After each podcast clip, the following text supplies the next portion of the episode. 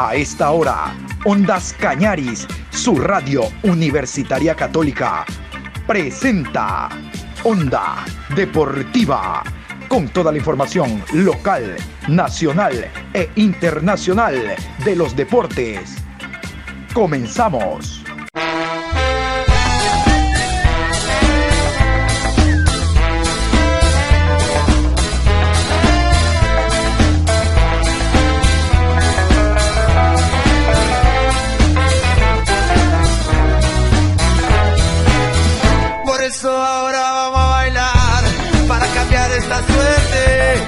Sabemos gambetear para ausentar la muerte. Vamos a bailar para cambiar esta suerte. Si sabemos gambetear para ausentar la muerte. Hola, hola, ¿qué tal? ¿Cómo les va? Buenas tardes. Estamos en la programación Onda Deportiva. Hoy lunes 8 de febrero, programa 670 670. Como decíamos en la mañana, hoy vamos a hablar en esta programación de la tarde de lo que significan los encuentros amistosos y toda la preparación que tienen los equipos, pensando en que la próxima semana, ya conocido el calendario, se va a iniciar la Liga Pro 2021. Esta es una semana crucial porque aún continúan llegando jugadores. Llegó Juan Cruz, el último fin de semana, delantero argentino para Liga Deportiva Universitaria de Quito, que estará en la misma posición de Junior Sornosa. Es un enganche, un volante creativo. Recién ha, podido darse la vinculación. El hombre de River Plate se fue para Italia, no tuvo mayor suceso. Y Liga de Quito lo pinchó y lo pescó por allá Ojalá tenga el éxito que tienen habitualmente los jugadores que contrata Liga mirando al fútbol argentino en esa posición. Bueno, y en esta semana será presentación de, por ejemplo, el Cuenca con su noche colorada, el día viernes, de aquello nos habló esta mañana la arquitecta Natalie Villavicencio. El día, el día sábado, Sociedad Deportiva Aucas enfrentará al Nacional en la presentación oficial también del papá. El día domingo, el 14, Barcelona presentará su tradicional noche amarilla ante 9 de octubre Fútbol Club con la estrella Mascherano, que tendrá que arribar el sábado en horas de la mañana. Es decir, los partidos amistosos continúan y tratando de poner a punto a los equipos. Vamos a comenzar con un amistoso que hubo el fin de semana. El equipo del Aucas se enfrentó a Liga en dos tiempos. En el primer partido, el equipo de Aucas le ganó a Liga de Quito 4 por 1 dos goles de la Tuca Ordóñez, un gol del el jugador Herrera, el chileno, que estuvo el año anterior en el equipo del Musurruna, y Pizorno descontó, descontó para Liga de Quito el picante Muñoz. Así alineó Liga Deportiva Universitaria de Quito ese, ese compromiso. Pónganle, pónganle oído porque realmente está lleno de jugadores que los podríamos considerar titulares. Viveros, Perlaza, Guerra, Corozo, Cruz, Piovi, Alcíbar, Julio, Arce, Muñoz y Reasco. Y de esta manera alineó Sociedad Deportiva Aucas el encuentro, aquel que le gana 4 por 1 a Liga de Quito. Frascarelli, Cuero, Vallecilla, Pisorno, Bioti, Tapiero, Quiñones, Herrera, Cano, Figueroa y Ordóñez. Bueno, lo importante es esto, ¿no? Lo, saber cómo alineó en el primer encuentro, porque generalmente, habitualmente, están los jugadores considerados titulares. En el segundo partido ganó Liga de Quito 3 por 0 a Sociedad Deportiva Aucas, ya con los jugadores de relevo, jugadores que están en la banca y que el técnico tiene que observarlos para después se ubiquen como jugadores titulares. Donde sí sonaron las alarmas fue Gambato, les cuento. El técnico universitario A enfrentó al técnico universitario B y resulta que el técnico universitario B le ganó 2 por 1 al técnico universitario A. Claro que son dos eh, equipos que realmente eh, forman parte de la plantilla que tiene el Cheche Hernández, pero puso al Cheche Hernández a pensar de que los jugadores que él consideraba como la base del año anterior, porque es el mismo técnico, realmente tendrá que hacer otros topes, otros partidos amistosos para determinar realmente si los jugadores que terminaron el año pasado son la base o los que se están mostrando en el llamado equipo B. Vamos a escuchar a continuación al coordinador del equipo del técnico universitario, al coordinador del conjunto ambateño, David Maldonado, quien nos habla precisamente de cómo estuvo el entrenamiento, de lo que se pudo observar. Obviamente el técnico, el cuerpo técnico, no solo el técnico, sino el cuerpo técnico, el asistente, el preparador físico, va a sacar a limpio. Aquí el coordinador David Maldonado hablando de este empate. Se realizó una práctica formal de, fútbol en la que, como usted lo dijo, el equipo B venció al equipo A. un partido en el que el cuerpo técnico pudo sacar excelentes conclusiones, los jugadores vienen trabajando de la mejor manera. A mí en lo personal me deja contento el rendimiento de ambos equipos del día de hoy, una competencia muy sana, los muchachos quieren ganarse un puesto, todavía no está definido el equipo que va a arrancar la Liga Pro. Y el resultado de, de hoy para mí es el reflejo de lo que es técnico universitario este año, cualquier jugador está para ser titular. El tema de los jugadores que no participaron más fue el tema de, de Gianluca Espinosa, que es un arquero, el propio estaba, estaba viendo cómo viene Juan Molina, que se integró en la semana anterior a los entrenamientos, para ver cómo Juan está, está físicamente. Asimismo, el tema de Denis, que en, el, en la semana tuvo una torcedura de tobillo y por precaución está haciendo terapia y como ustedes saben el tema de Luis Congo y Henry Pat. Sí, ya un poco a bajar lo que serán las cargas físicas para que los muchachos no lleguen tan cargados al inicio del, de la Liga Pro. El profe Juan Pablo es un excelente trabajador, un excelente preparador físico. Ahora los muchachos ya van encontrando su forma, van encontrando su mejor estado físico para que eso les permita trabajar de la mejor manera en toda la temporada. La pretemporada es la llenura del tanque de gasolina para todo el año. Y ese es el trabajo del profe Juan Pablo, lo ha hecho de la mejor manera. Entonces ya de aquí solo tenemos una jornada más de doble turno y ahí sí ya se vuelve a los entrenamientos en horario normal, en, en la mañana y ahí a trabajar ya junto al profe Cheche para ir puliendo el equipo en ciertos aspectos tácticos. Yo le tengo mucha fe a este técnico universitario 2021. Es un equipo que línea por línea tiene nombres más completos de lo que era el 2020. Teníamos una plantilla reducida y aún así hicimos un excelente campeonato. Este año tenemos más material para trabajar y espero que, que técnico universitario se la, la misma racha del 2020. Y en esta semana, les decía, va a jugar Barcelona la noche amarilla ante 9 de octubre. Ese 9 de octubre que goleó, por ejemplo, a Lorenzo en Guayaquil, 4 por 0 en el global de los dos partidos. Vamos a repasar los jugadores que ha incorporado 9 de octubre, porque el último fin de semana se incorporaron dos jugadores, pero ecuatorianos, nacionales, que llegan a robustecer al cuadro patriota, como se lo conoce en Guayaquil, a este 9 de octubre que tiene su propia historia. Ustedes recordarán que en su momento junto a Nacional representó al país en Copa Libertadores de América como vicecampeón. Vamos a escuchar entonces la plantilla de 9 de octubre con altas y bajas. Altas, Humberto Pizarro, gerente técnico. Eder Cetre, Carlos Arboleda, Glendis Mina, Brian Oña, Maximiliano Vieira, Richard Fernández, Facundo Huichón, Mauro Daluz, Joao Paredes, Kevin Becerra, Luis Gómez, Leonardo Romero, José Fajardo y Tito Valencia. Bajas, Wilter Ayoví, Nelson Solís y Marvin Corozo.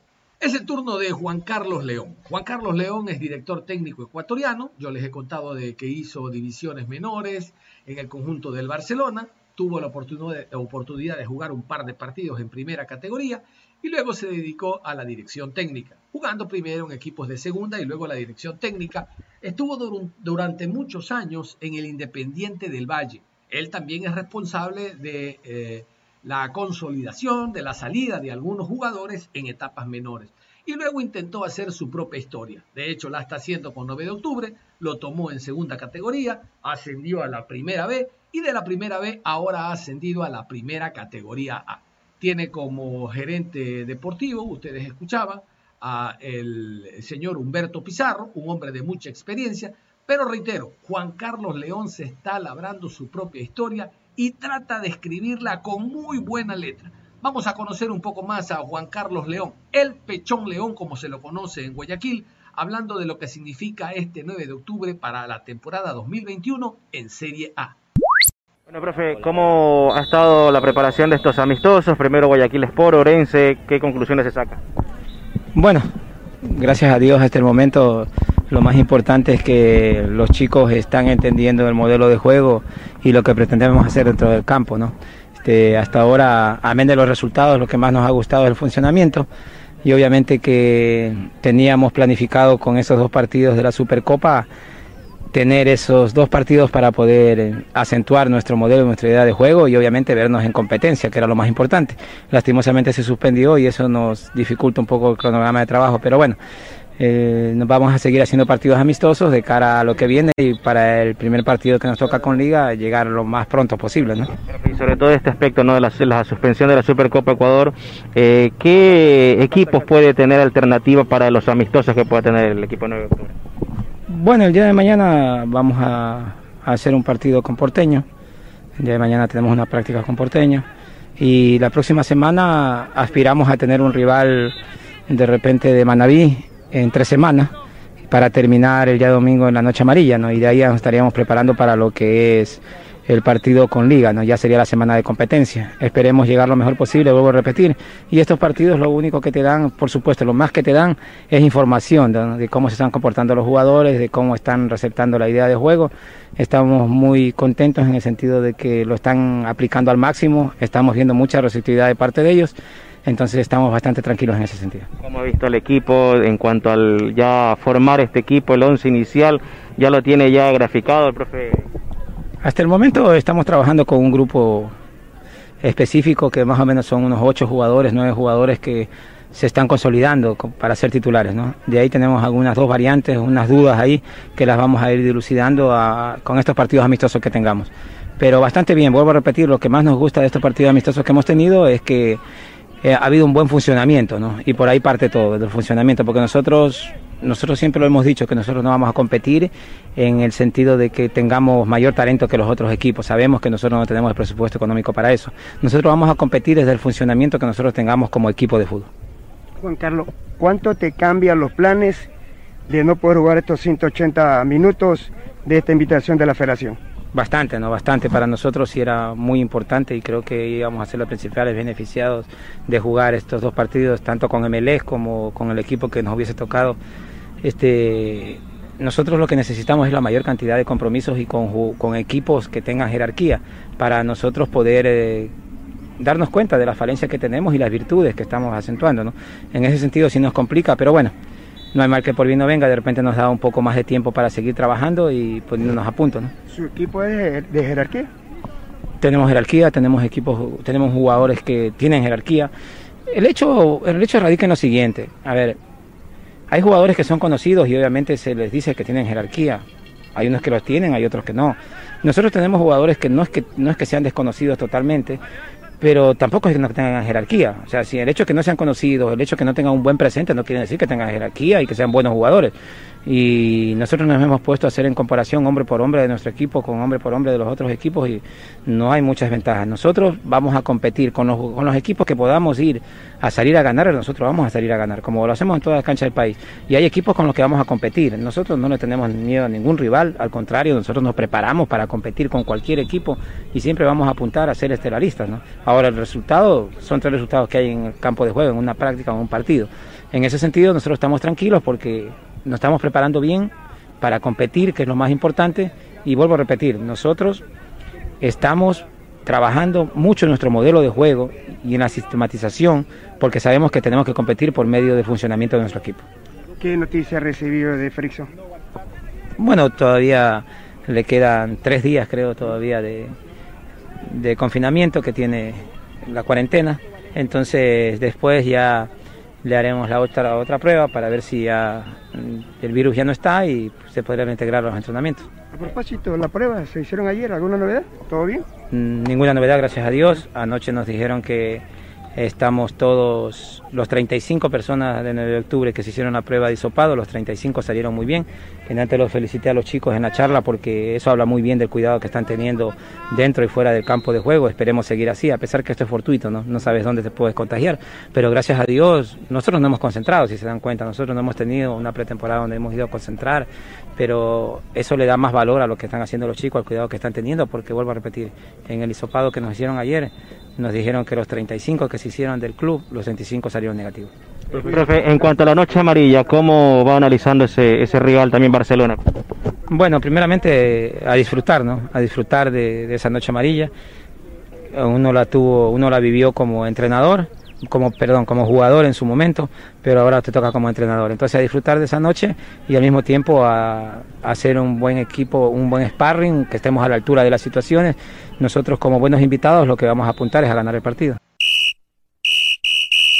Y en rueda de prensa habló Jorge Célico, el director técnico de las divisiones menores, el responsable de las divisiones menores de la ecuatoriana de fútbol y el director técnico de la selección sub-20, pero que trabaja de manera directa con la sub-17, sub-15, es decir, el hombre que en las etapas formativas de la ecuatoriana de fútbol tiene la total responsabilidad, como debe ser.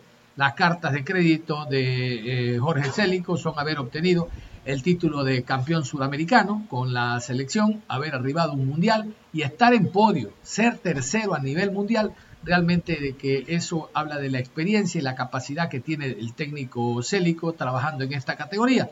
Casualmente, vamos a eh, darles a conocer a ustedes parte de la rueda de prensa que brindó con presencia de Ondas Cañaris hablando precisamente de el trabajo, el día a día, cómo está Jorge Célico y este escogimiento a nivel nacional, haciendo la labor de scout en distintos lugares del país para incrementar la fuerza, potencia y el talento que tiene innato el futbolista ecuatoriano.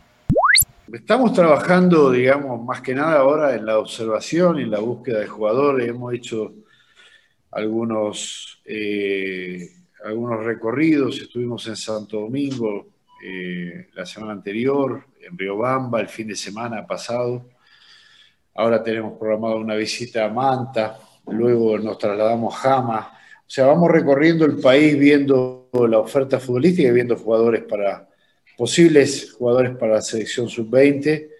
Este, y bueno, también este, visitamos clubes. Ayer estuvimos, por ejemplo, eh, viendo los entrenamientos de la reserva de Liga de Quito, de los algunos jugadores sub-20 que ya están en primera división de Liga de Quito. Estuvimos visitando ahí el complejo de Pomaski. Y así vamos recorriendo día a día con trabajos de, observación hasta comenzar el primer microciclo que está planificado para el día 28 de este mes, donde, bueno, ya va a estar comenzado el campeonato nacional y, comenzaremos los trabajos ahí. Ustedes saben que se ha postergado el sudamericano, ha pasado a supuestamente para el segundo semestre de, este año. No tenemos fecha fija, pero sí sabemos que va a ser recién después del mes de, junio. Este, y bueno, trabajando, trabajando día a día igual, porque digamos el tiempo que, no pudimos tener el año anterior por, por todas las dificultades que hemos pasado con el tema de la pandemia, este, estamos tratando de aprovecharlo en este primer semestre de este año. ¿no? Profe, el hecho de haber salido campeón de un torneo sudamericano, de haber clasificado a mundial y ser tercero, eh, obliga quizá a tener una participación digna, tratar de reeditar ese título y conseguir objetivos importantes. Eh, por supuesto, siempre eh, al conseguir determinados objetivos, uno se va planteando un poquito más. De eso se trata la competencia deportiva, ¿no? de estar siempre eh, de alguna manera este, con esa, como decía usted, la adrenalina esa de, poder conseguir un, logro mayor. Esperemos que sea así, son distintas generaciones, hay muy buenos futbolistas, este, eso no, cambia en nada. Quizá lo que pueda cambiar para este sudamericano es la preparación. Como yo le decía, este, lamentablemente este, hemos completado con los chicos sub-20 del año anterior eh, unos 14 microciclos, este, más los que podremos completar este año, eh, que es distinta a la preparación anterior. El, año, el, sudamericano sub-20 anterior pudimos trabajar casi un año y medio con los jugadores y eso obviamente te genera más confiabilidad, ¿no? De cualquier manera, eh, contamos con muy buenos futbolistas en esta generación y así que esperemos hacer un, trabajo que se asemeje al anterior. Y hay un tema muy especial del cual Célico sabe y conoce. Le consultamos hablar sobre tres futbolistas en particular que él los manejó a nivel de selección. Ángelo Preciado en Bélgica, el jugador Moisés Caicedo que se encuentra en Inglaterra y Steven Plaza que regresa al país, regresa Independiente del Valle después de que no se adaptó al fútbol europeo. ¿Será acaso que salió muy temprano? Bueno, sobre estos tres jugadores también habla Celico. Hay que ver que hay instituciones que también hacen una inversión importante y luego prestan a sus jugadores. Recordemos el caso de Antonio Valencia también, que tuvo algunos pasos por equipos menores, digamos, eh, de, las ligas grandes, y luego recaló ya madurado en el Manchester hizo una gran carrera. Eh, lo mismo pasa con estos jóvenes. No sé si el fútbol de Bélgica, en el caso de Angelo Preciado, por ejemplo, hay una gran diferencia con el tema de Moisés Caicedo. Angelo Preciado sí logró tener, establecer una madurez futbolística aquí en el país y ahora va a una liga y compite a muy buen nivel. De hecho, lo está haciendo a muy buen nivel según las informaciones que tenemos de aquí. En el caso de Moisés, que se ha ido, quizás no sé, quizás no tengo la, no tengo la estadística exacta, pero no creo que con más de 14, 15 partidos en primera categoría y en selección mayor. Así que son casos distintos. Conviene siempre que juegue. Si eso significa recaer en una liga menor, bienvenido. Pero siempre va a ser importante que el futbolista juegue, porque por más que entrene, por más que se prepare de muy buena manera, lo que te permite crecer es la competencia. Entonces, que recaigan en ligas que le permitan competir es lo ideal, ¿no? Steven eh, ha sufrido una serie de lesiones que no lo han permitido competir. Esa es la realidad. Eh, eh, tendría que realmente informarme muy al detalle de qué ha pasado con las recuperaciones de sus lesiones. Nosotros ya tuvimos un inconveniente, no sé si ustedes recuerdan, él estuvo en el Mundial de, de Polonia y en un partido, este, él termina el partido, me acuerdo, en la primera fase, y acusa un dolor en, su rodilla y lo hicimos atender, lo hicimos ver, eh, no era tan grave, pero él, tenía este, mucho dolor, seguía con mucho dolor, lo que hizo que tuvimos que, que, desafectarlo de la selección y él se volvió antes de la Copa del Mundo. De ahí fue a hacer la rehabilitación a, a Brasil este, y empezó con, un, con una serie de. a Brasil porque era dueño del, pase de. Ronaldo le había recomendado hacer esa rehabilitación en Brasil. Este, de ahí comenzó una serie de, de así como, como, como de dominó, de efecto dominó, de lesiones, de arrancar, de parar, de arrancar, de parar, hasta que esa inestabilidad ha hecho que no se haya podido consolidar en ningún lado. Esperemos que, que lo que las dolencias que él tenga no sean tan este, no sean tan graves y se pueda recuperar una vez por todas y tener ese ritmo que nos hizo ilusionar tanto con este futbolista. Yo estoy con usted, profe, en este en el tema de los chicos que ¿por qué los regresan? Porque salen muy jóvenes. Esto es pura fisiología. Usted a los 23 años termina de formar sus tendones, sus músculos, sus huesos, y el desarrollo aeróbico anaeróbico no es completo en el jugador. Entonces yo también preferiría que los chicos ya vayan cuando están formados. Pero el europeo también, pues, profe, es avispado. Dice, lo compro a temprana edad, no me cuesta tanto, lo termino de formar allá y capaz después de chicos si revientan, cuesta una fortuna. Pero yo creo, si, si, si usted cree que pasa por ahí el tema y, el chico se va y va a otro país con otras costumbres, el tema del idioma, no tiene sus afectos, y por eso le cuesta eh, rendir eh, en Inglaterra, en Francia, donde vaya. Por ahí pasa la cosa, profe. A ver, eh, yo, coincido que el chico se va a temprana edad. y más que a temprana edad, yo diría que sin la madurez futbolística, que es la que se logra jugando, lo que yo le decía anteriormente. O sea, a mí me parece que sería independientemente de lo físico que usted acaba de, de enumerar, el tema del roce de jugar, de meter 40, 50, 60 partidos en el campeonato nacional, haría que estos chicos lleguen de mejor manera. Y evidentemente, como usted dice, avispados los europeos, cierto es, ellos hacen inversiones que para nosotros son muy importantes, pero que para ellos no es tan, tan, tan importante la, la erogación que hacen, ¿no? Porque eh, una compra de 2, 3 millones de dólares a un club de esa magnitud no es tanto y apuestan a ello. Entonces sí, terminan, tienen que terminar su etapa de maduración en Europa o en clubes importantes, donde también la competitividad es más alta, porque como tienen esa capacidad de compra eh, tan grande estos clubes, los chicos compiten con otros chicos de su edad, de otro lado del mundo, con grandes condiciones. Entonces se genera ahí una competencia muy grande y, y empieza a haber algo así como una, en algunos de nuestros jugadores, alguna, algo así como una decepción del no poder eh, jugar. Entonces, pongámonos en la cabeza del chico, está en un lugar extraño, digamos, distinto, fuera de su medio, y encima va a realizar una tarea que no la está realizando, porque no juega ni tiene los minutos deseados y todo eso hace que el jugador se vaya, eh, digamos, desanimando, si es la palabra. Hay algunos otros que resisten, que tienen una gran personalidad, algunos otros que no, este, y esos van, eso lo van mostrando a sus entrenadores y bueno, muchos de ellos toman la decisión de desafectarlos o de prestarlos a otro lado o de regresarlos al país. Yo creo que por ese lado pasa, este, pero es inevitable. Yo, Bocha, lo que digo que es inevitable. ¿Cómo hace un club para desestimar una, una venta de ese tipo? Con las necesidades que tienen los clubes aquí en el país, ¿no?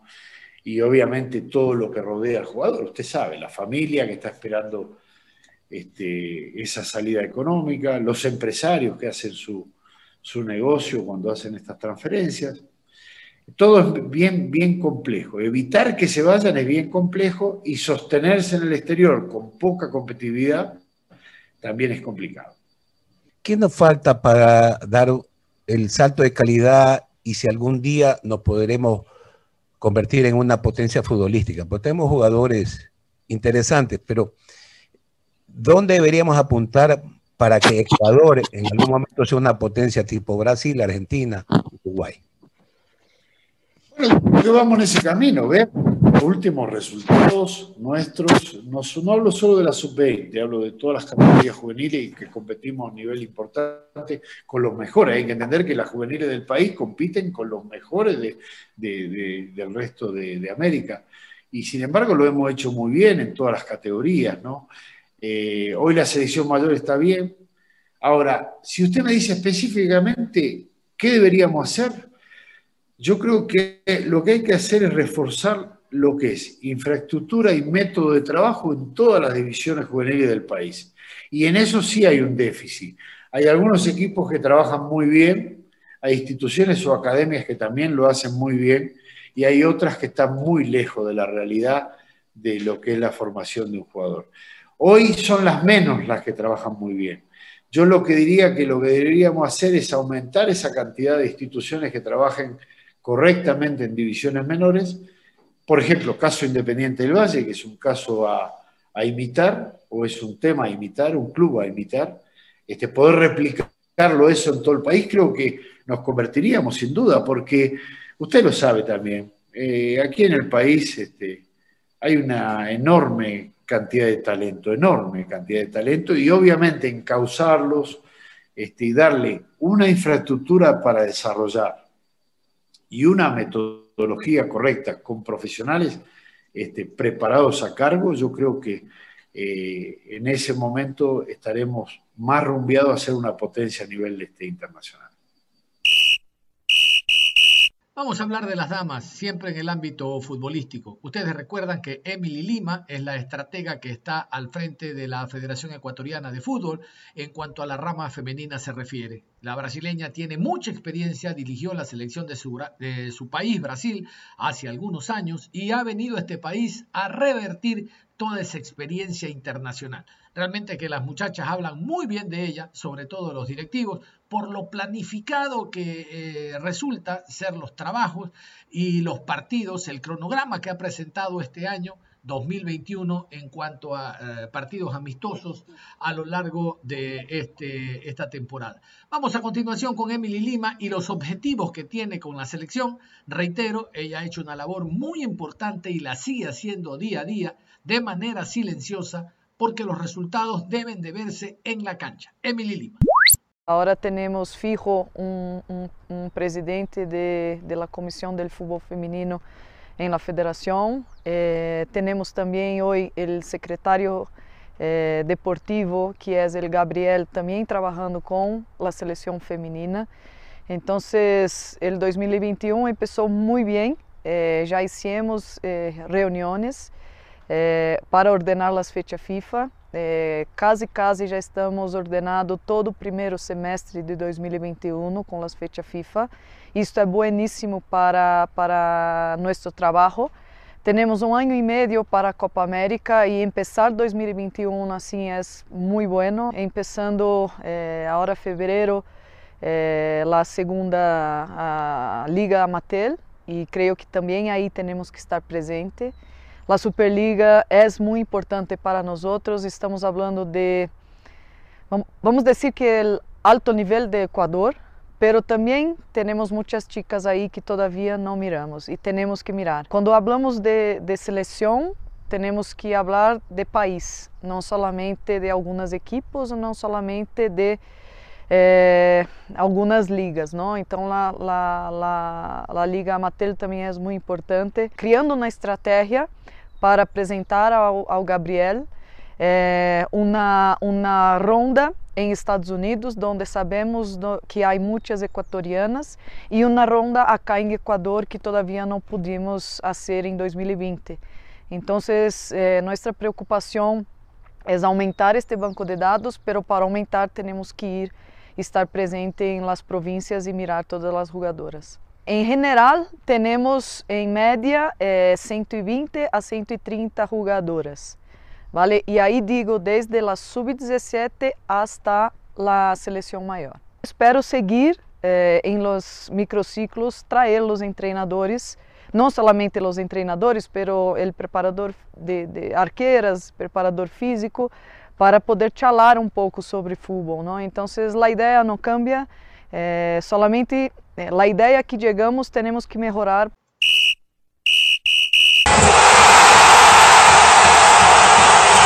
Le hemos hecho un gol a la información deportiva. Los invitamos a que continúen en sintonía de Ondas Cañaris, su radio universitaria católica. Ustedes y nosotros nos reencontramos en cualquier momento. Un abrazo. Hasta la próxima.